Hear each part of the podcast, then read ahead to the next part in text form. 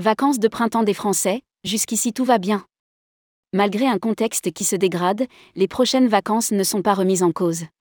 Jusqu'ici tout va bien, disait le personnage de la haine en s'imaginant tomber du cinquantième étage. Le sol se rapproche mais le vol se passe bien. Le désir des Français de partir en vacances et celui des étrangers de venir en France semblent résister à toute crise. Combien de temps? Alors profitons-en. Rédigé par Bruno Courtin le vendredi 7 avril 2023.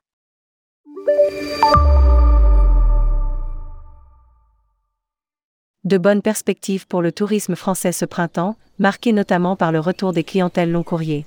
Insiste le communiqué conjoint d'ADN Tourisme, de 11 comités régionaux de tourisme et d'Atout France qui dresse un état des lieux des intentions de séjour en France pour les clientèles françaises et internationales.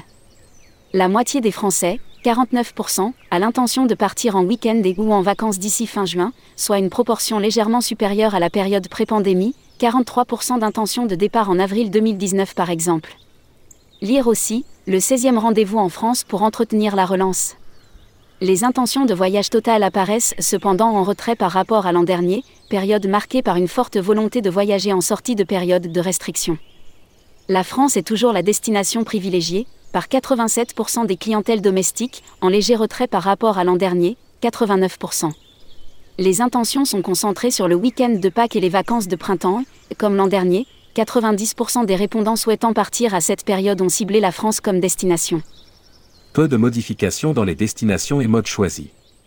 Comme en 2022, les prévisions de séjour sont plutôt orientées vers le littoral et la campagne, respectivement 33% et 31%, et dans des hébergements marchands, y compris locatifs, pour 64% des répondants. Les comportements en termes de mobilité restent stables par rapport à l'an dernier, la voiture reste de loin le moyen de transport privilégié pour se rendre à destination, 63% en 2023, même proportion qu'en 2022, avec une légère augmentation de la part du train. 15% contre 14%. Malgré le contexte économique, les répondants ne déclarent pas de réduction de la durée prévisionnelle de séjour, toujours 5 jours. 70% des répondants envisagent des réductions de leur budget vacances, avec notamment des arbitrages sur la gamme des hébergements bon niveau des intentions de départ des clientèles internationales. Pour les six mois à venir, les intentions de départ des clientèles internationales affichent une grande stabilité par rapport à celles observées en mars 2022, selon l'étude Atout France et TCI Research. Cette étude se focalise sur les populations actives en termes de voyage lors des dernières années. Ainsi, ces intentions de voyage s'élèvent à 91% pour les Britanniques, à 87% pour les Allemands, à 80% pour les Néerlandais, à 93% pour les Italiens, à 95% pour les Espagnols et à 87% pour les Américains. Point notable, les concrétisations de ces intentions, donc les réservations, sont à la hausse, plus 5 points, pour la majorité des marchés, montrant la confiance en l'avenir et également l'envie de réserver à l'avance pour profiter des meilleurs prix. Les intentions de départ vers la France toujours fortes. Les intentions de séjour vers la France sont stables en comparaison avec mars 2022 sur les marchés britanniques. 9% des voyageurs actifs déclarent souhaiter se rendre en France, Allemands 8% ou Suisses 14%. Les États-Unis confirment la belle tendance observée l'an dernier, en France 6%. Les intentions progressent par ailleurs sur les marchés asiatiques, notamment chinois et japonais. 31% des clientèles chinoises ayant l'intention de voyager à l'international souhaitent se rendre en France, intention attisée par la fin des restrictions.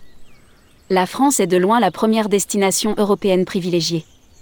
Lire aussi, ADN Tourisme retrouve son rendez-vous Destination Groupe au Panthéon.